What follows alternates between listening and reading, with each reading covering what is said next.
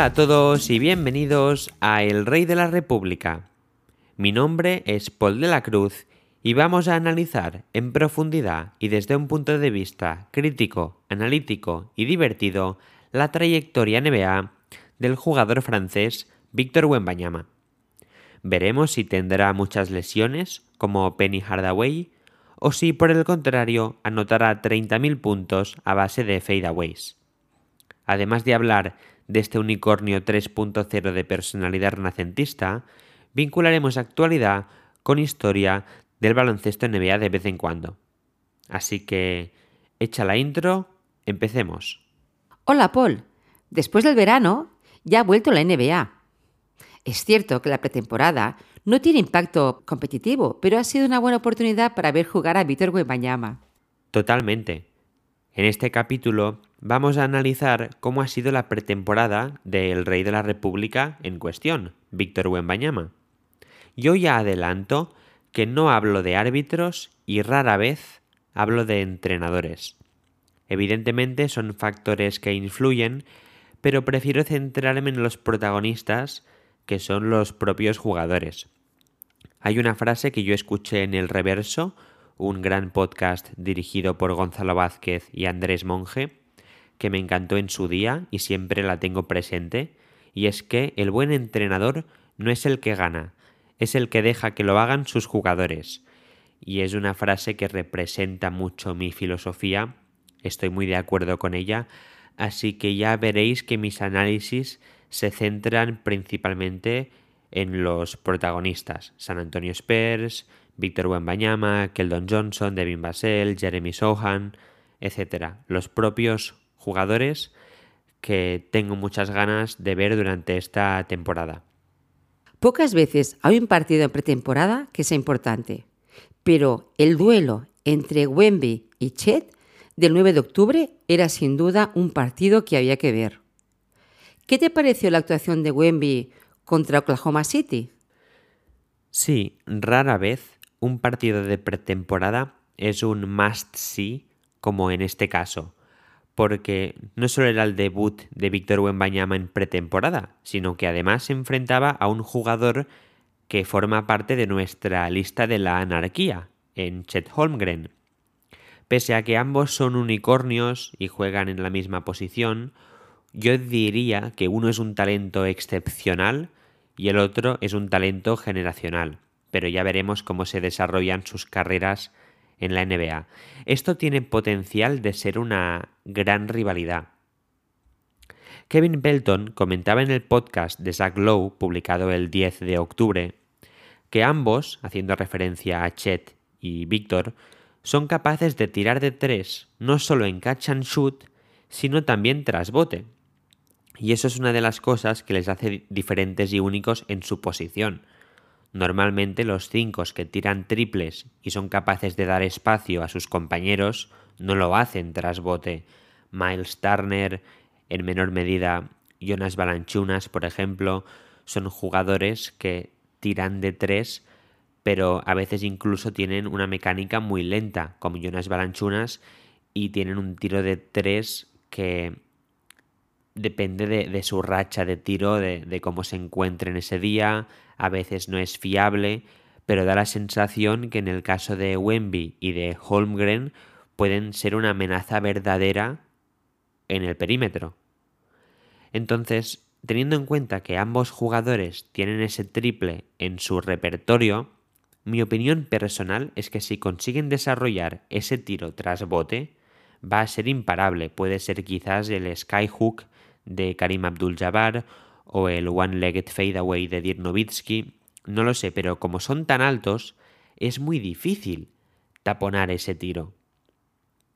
En este partido de Oklahoma City contra San Antonio, el resultado es anecdótico, pero acaba ganando Oklahoma City 122 a 121. Y a nivel numérico, Wemby juega un poco menos de 20 minutos, anota 20 puntos, coge 5 rebotes, 3 defensivos y 2 ofensivos, no consigue ninguna asistencia, pero sí que logra obtener dos robos y un tapón. Yo no me suelo fijar mucho en el box score, pero sí que me he dado cuenta de que a veces, hablando, no digo lo obvio. Así que empezaré diciendo lo obvio, que es sus números que aparecen en la estadística simple, y a partir de ahí iremos analizando cada partido, porque no quiero olvidarme de lo básico, que es que en este caso Wemby anota 20 puntos en poco menos de 20 minutos. En cualquier caso, Wemby durante el partido en ningún momento juega de 5 porque siempre están en pista o bien Zach Collins o bien Charles Bassey ocupando esa posición, aunque le falta un poco de tamaño a Charles Bassey en ese sentido. Y lo que suele hacer Oklahoma City es defender a Wemby con jugadores más pequeños de forma muy física. Wembanyama va a tener que aprender a penalizar ese mismatch de jugadores que le van a molestar, se van a poner en su espacio y le, le van a incomodar. Pero sí que es verdad que él intenta compensar esa falta de tamaño con agresividad en el poste, o mejor dicho, intenta aprovechar ese exceso de tamaño que, que tiene él siendo agresivo y en algunos casos tira por encima del defensor. Yo cuando está defendiéndole, por ejemplo, Jalen Williams en el poste y Víctor Wembanyama tira un fade away por encima de él, a veces me pregunto si lo ve. Porque claro, la diferencia de altura es tanta que aunque Jalen Williams puntee el tiro, llega un momento en que yo no sé si Víctor Wembanyama simplemente falla porque no acierta o Jalen Williams cumple con alguna función o, le molesta de algún modo. Me, encantaría preguntárselo. Él muestra además potencial como reboteador ofensivo, haciendo referencia a Víctor Wembanyama, y a veces coge rebotes simplemente porque es más alto y tiene más envergadura que la gente que le rodea pese a que la defensa es lo que se va a trasladar más fácilmente a la NBA, donde tiene quizás más margen de mejora a nivel ofensivo es en playmaking. Ya sabemos que no va a ser un tipo como Nikola Jokic, pero me pregunto si quizás llegará a ser un point forward al nivel de Giannis Antetokounmpo, aunque de diferente manera. Giannis Antetokounmpo es un buen pasador, pero no es un gran pasador y Nikola Jokic es un pasador de élite. Entonces, me gustaría ver en qué escala de playmaking se encuentra Víctor Wembanyama con el paso del tiempo. ¿Por qué es tan importante que Wemby sea agresivo? ¿Puedes poner algún ejemplo de un jugador que tenga mucho talento pero que carezca de agresividad? Wembanyama ha comentado en varias ocasiones que él usa el dorsal número uno por una cuestión de mentalidad. Él quiere dominar, ganar y ser el mejor. Esto es importante a la hora de explotar y penalizar el mismatch también, porque si tienes esa mentalidad, eres más agresivo y ser agresivo es importante para finalizar con fuerza. Por ejemplo, si acabas con un mate feroz en lugar de un gancho, tienes dos ventajas, diría yo. La primera es que tu porcentaje de acierto va a ser mucho mejor, por muy buen toque cerca del aro que tengas. Y en segundo lugar, tienes oportunidad de que el defensor cometa una falta y consigas un 2 más 1. El ejemplo de falta de agresividad que me viene siempre a la cabeza es el de DeAndre Ayton, que también es un jugador que puede ser considerado un unicornio en cierta medida, porque tiene tamaño, pero pese a ese tamaño es un jugador muy móvil, con buen toque cerca del aro, que tiene impacto en ambos lados de pista, es decir, es un jugador que fue número uno de draft en 2018 de forma muy digna. Pero sí que es cierto que le falta esa agresividad y hay algunas secuencias en su juego que se ve que esa falta de agresividad le perjudica mucho a la hora de finalizar o prefiere hacer un, un gancho o anotar a través de un fadeaway que al final no entra. Entonces, a mí lo que más me gusta de Víctor Wembanyama es que tiene mucha agresividad, tiene una mentalidad ganadora y ahora con el paso del tiempo es cuestión de que aumente su repertorio, aumente sus recursos para poder penalizar al equipo rival cuando le defienden con un jugador que es mucho más bajo que él o mucho más pequeño. Y eso con el paso del tiempo, me imagino que esta temporada y los años siguientes lo va a, conseguir. Pero las bases son muy sólidas y viéndole jugar 10 minutos uno ya se da cuenta de que tiene muchas ganas de dominar el partido. A mí lo que me da miedo es que en algunos tramos de partido, como veremos más adelante, lo comentaremos después, tenga lo que yo llamo el efecto o la experiencia bol-bol. Un jugador que parece, ahora está en Fénix, por cierto, pero bol-bol es un jugador que parece que tiene mucho potencial, también es un unicornio con ese tamaño y esa movilidad, pero que hay tramos de partido en los que desaparece por completo. Y habrá que prestar atención si a Víctor Wembanyama le ocurre eso o no, que también es responsabilidad de sus compañeros, le tienen que involucrar en el juego constantemente porque a veces si, si tienes un perfil de juego un poco peculiar o eres un hombre grande en esta liga, dependes de que te del balones al poste, por ejemplo. En el capítulo número 12 inauguramos la lista de la anarquía y en ella añadimos a Chet Holgren. ¿Qué mensaje publicó dicho jugador en la red social X después del partido?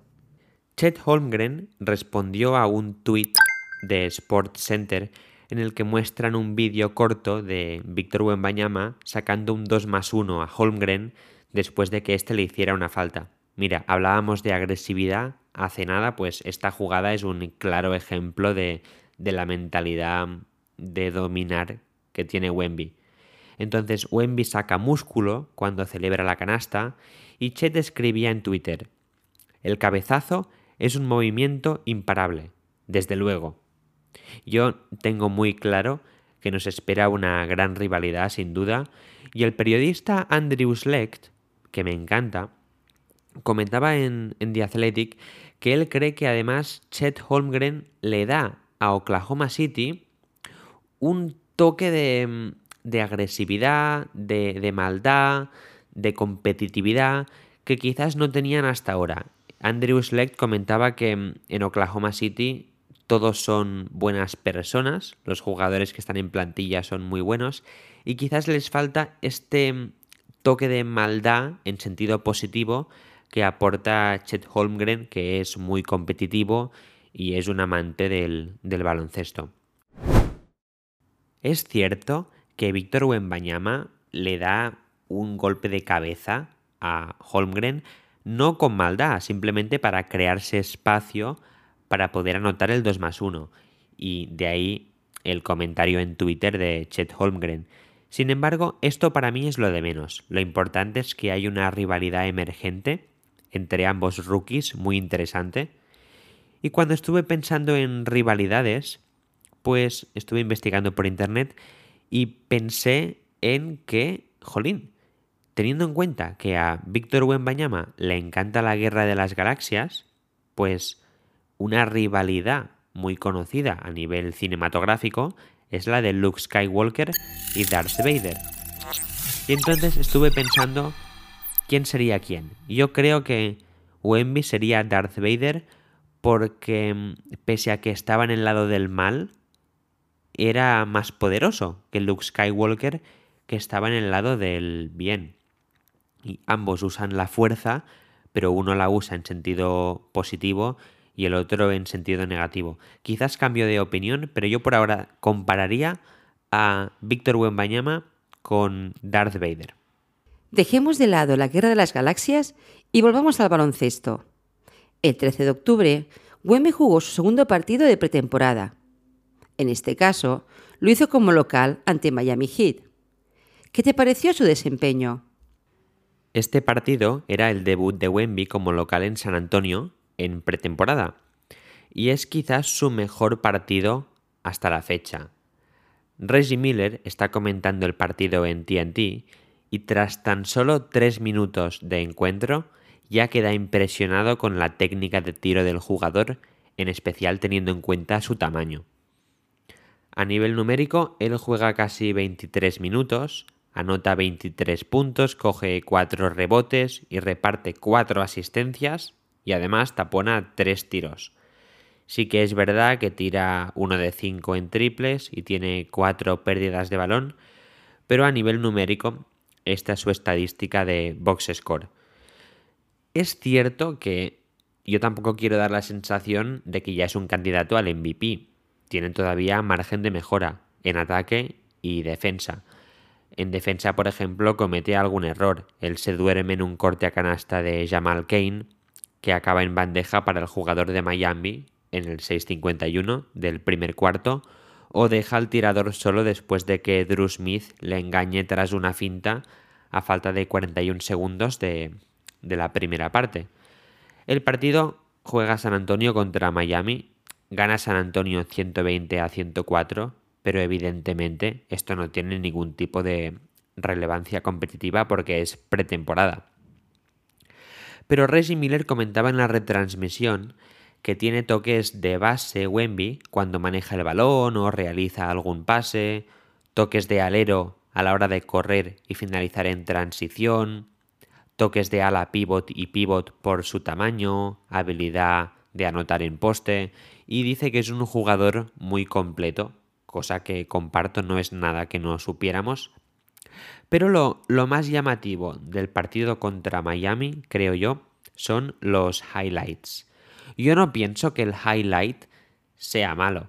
Lo que pienso que es malo en la cultura del highlight es pensar que eso es el partido, que eso es la realidad. Yo he visto partidos que me han encantado en el League Pass de la NBA y luego he mirado el top 10 de mejores jugadas del día anterior y no había ninguna jugada de este partido que he visto. Y me ha pasado al revés, ver partidos que me han parecido muy aburridos y en cambio ver que salían tres o cuatro jugadas de este encuentro en el top 10 de jugadas de la noche anterior. Pero bueno, él en el 11-10 del segundo cuarto tiene un Eurostep perfecto y letal, con una coordinación perfecta. Es increíble porque cubre tanto espacio con solo dos zancadas que a veces parece que sea un extraterrestre. A falta de un minuto de que termine la primera parte, tiene un ejemplo de protección de aro de élite primero obliga al jugador que ataca el aro a pasar el balón y luego pone un tapón a otro jugador rival, al rival al que le habían pasado la pelota. Muestra que es ágil, rápido, tiene muy buena velocidad de pies, tiene feel, que llaman en Estados Unidos, el IQ para ver la jugada y anticiparse a, a la acción.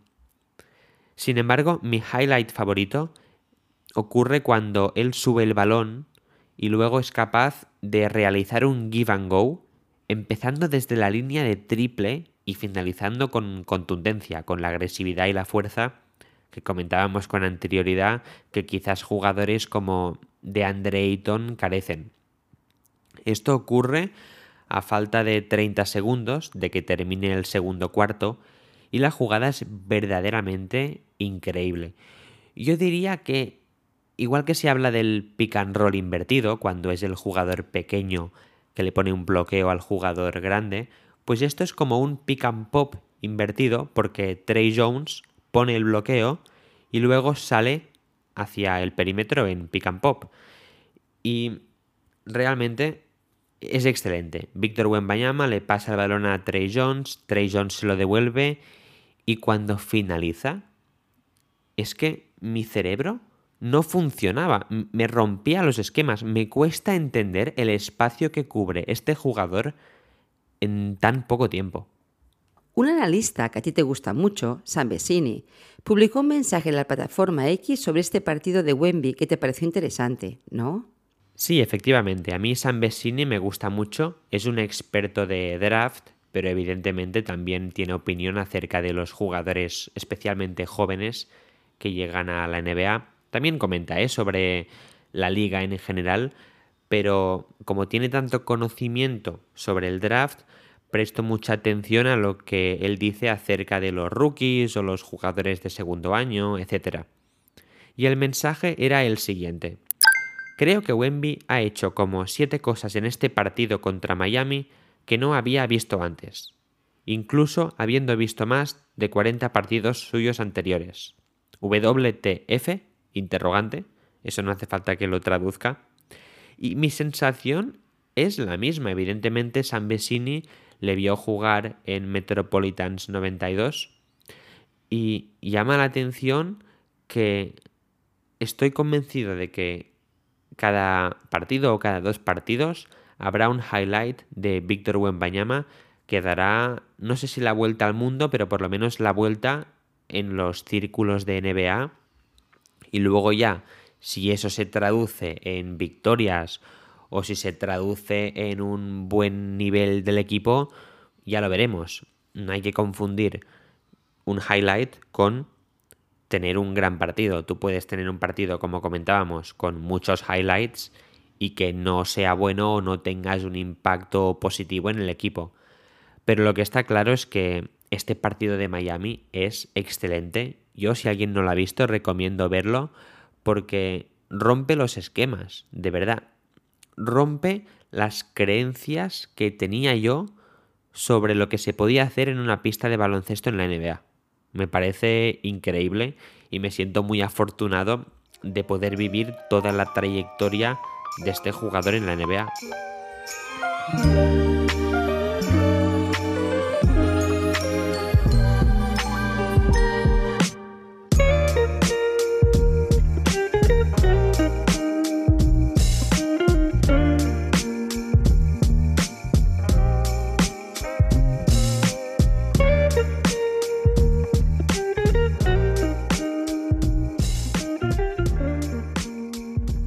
El 16 de octubre, Vito Wembanyama no jugó contra Houston Rockets. No obstante, sí que jugó dos días después contra el mismo equipo. ¿Cómo fue su desempeño en ese tercer partido de pretemporada?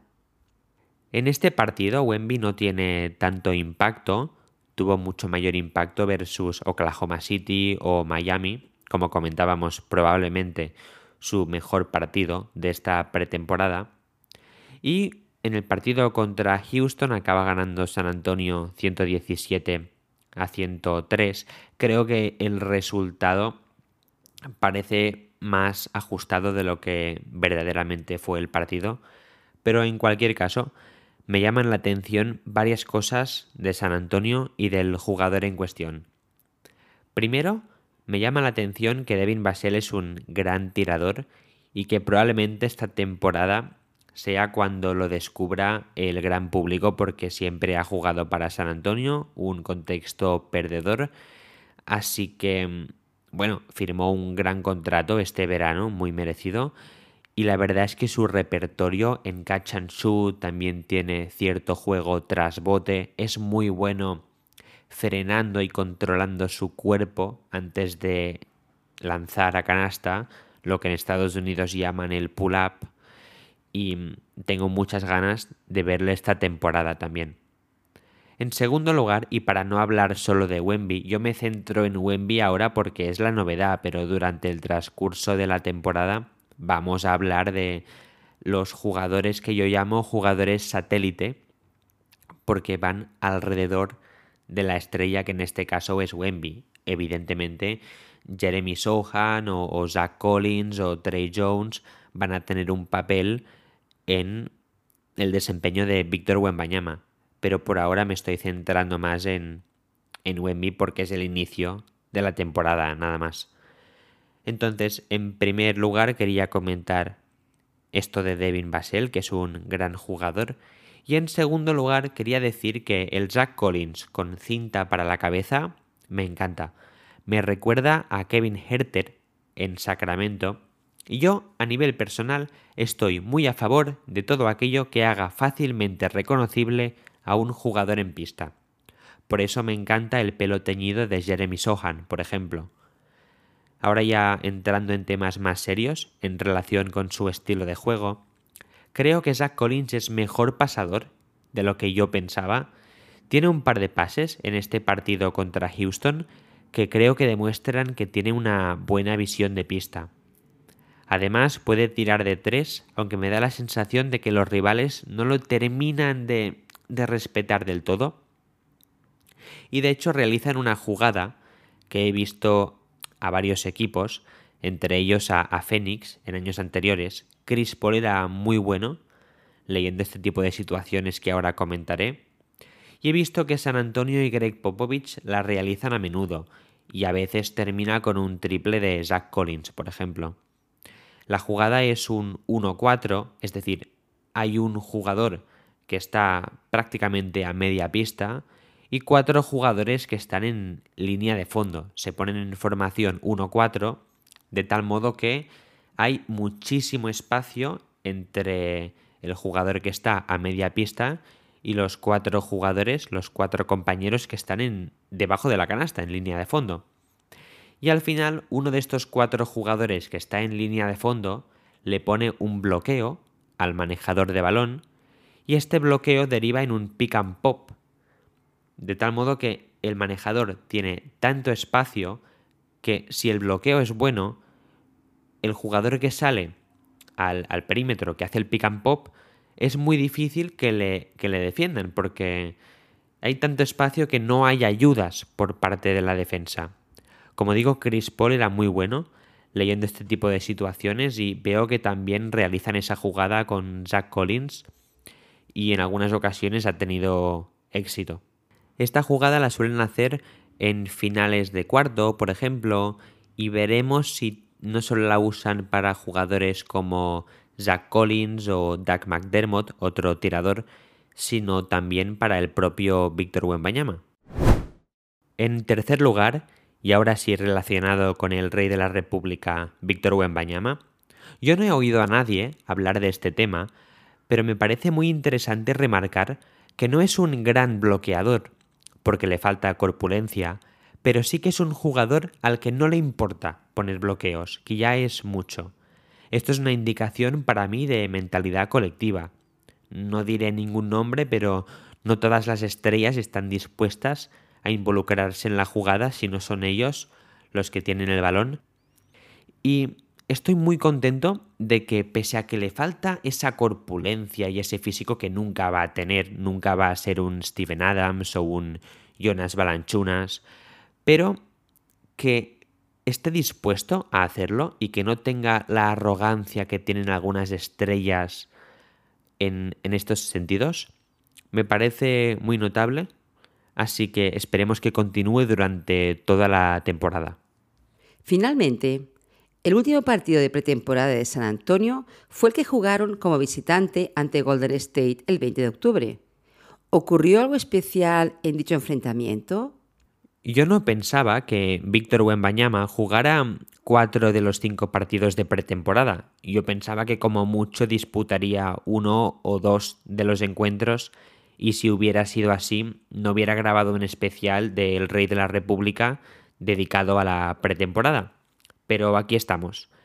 En este último partido contra Golden State, igual que contra Miami, Jeremy Sohan juega de, de, base en algunos momentos y ejerce de creador primario. Veremos si esta tendencia es solo algo excepcional o una anomalía de pretemporada o si sigue durante la temporada regular, porque es verdad que pese a que San Antonio tiene a manejadores de balón como Trey Jones o Devonte Graham, son jugadores quizás más de corte suplente y no tienen ningún líder en pista que maneje el balón y que dirija el juego.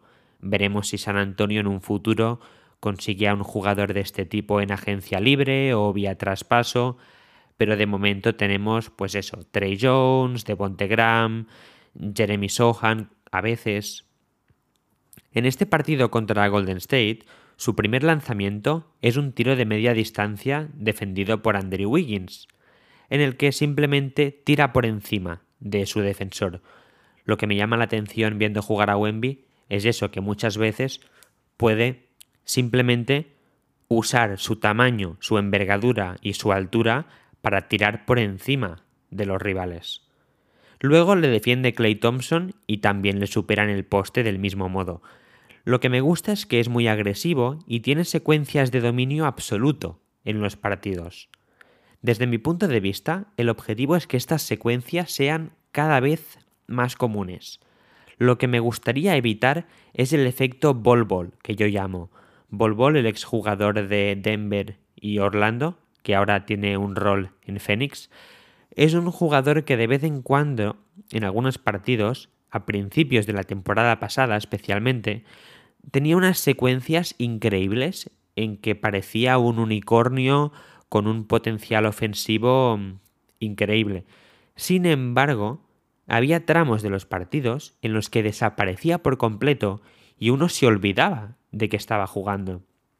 En cualquier caso, su movimiento de pies es increíble y va a ser una máquina de highlights durante toda la temporada. Mi highlight favorito de este partido viene en el primer cuarto, a falta de 5 minutos y 20 segundos de que termine, y es un highlight en el que Andrew Wiggins le intenta superar tras bote y no lo consigue.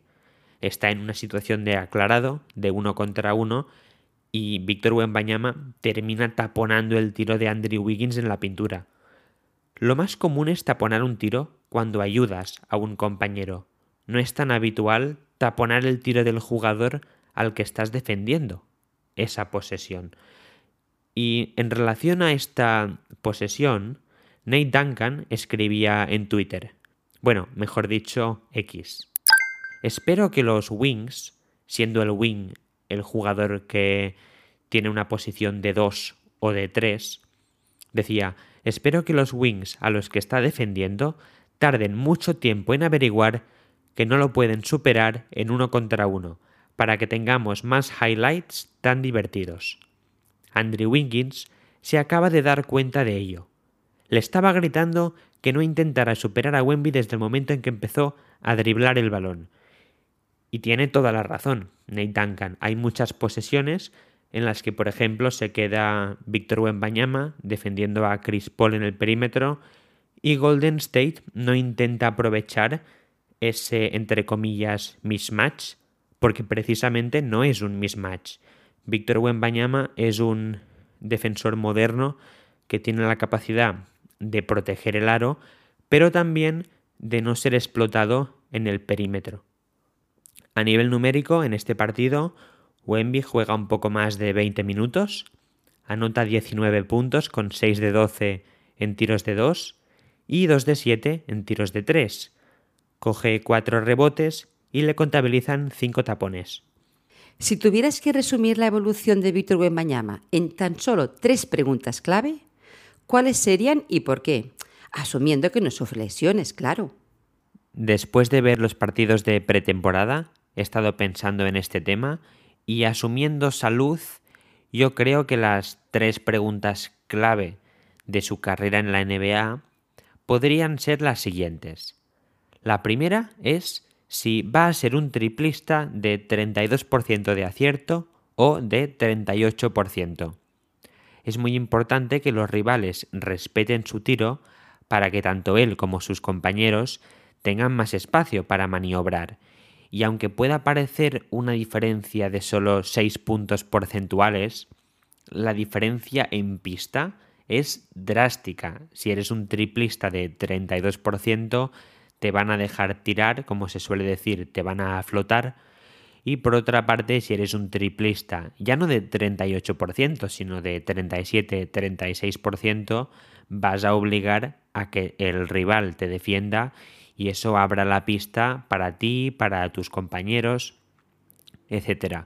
Es cierto que su mecánica de tiro es muy buena, además es un buen tirador de tiros libres para su posición, Víctor Wembanyama, y todo parece indicar que sí que va a ser un sólido tirador, una sólida amenaza de perímetro. Pero todavía tenemos que, que verlo.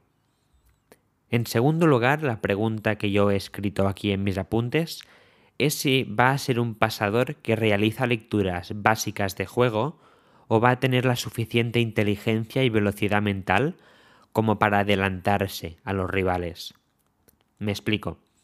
Si le hacen un 2 contra 1, mi pregunta es si va a pasarle el balón al compañero que tenga en su campo de visión o por el contrario, si va a saber identificar cuáles son las rotaciones del equipo rival y se va a adelantar a ellas para encontrar al compañero abierto, por ejemplo, en el lado opuesto de la pista. Esta es mi pregunta. Evidentemente, Yanis Antetokounmpo es un buen pasador, Nikola Jokic es un pasador de élite y veremos en qué categoría entra Víctor Wembanyama. Hay muchas categorías de buenos pasadores.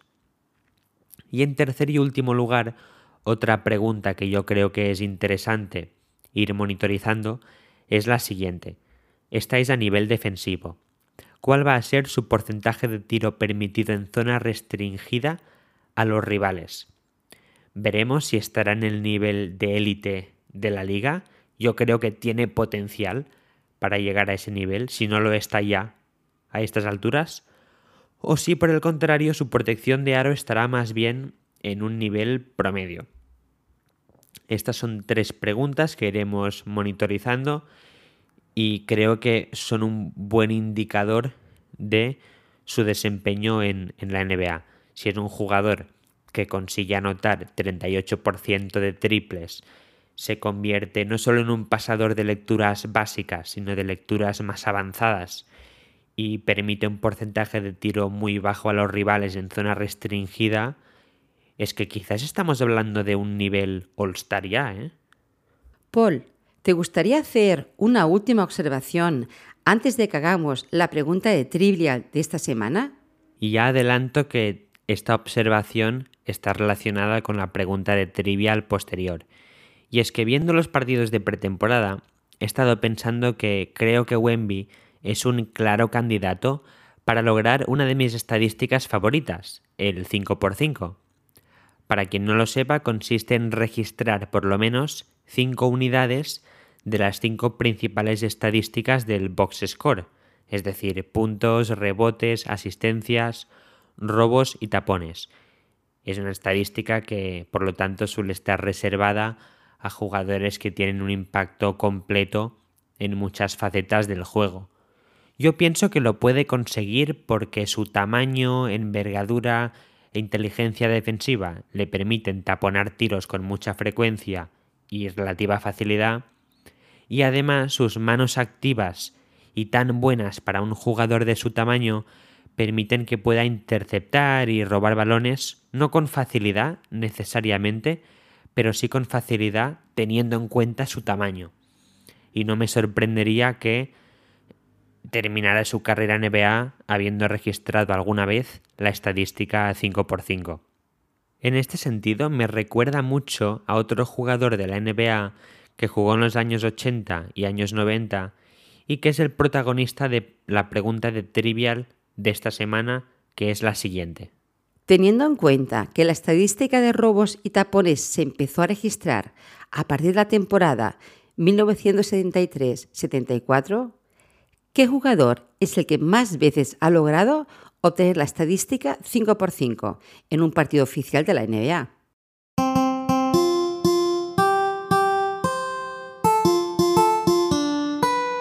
La respuesta a la pregunta de trivial de esta semana es Hakim Olajuwon, que lo logró un total de seis ocasiones. Curiosamente, el último jugador en registrar un 5x5 en la NBA fue el bosnio Yusuf Nurkic en 2019, el cuarto miembro del Big Four que ha formado Phoenix esta temporada 23-24. Pero la respuesta a la pregunta de trivial, como digo, es Hakim Olajuwon.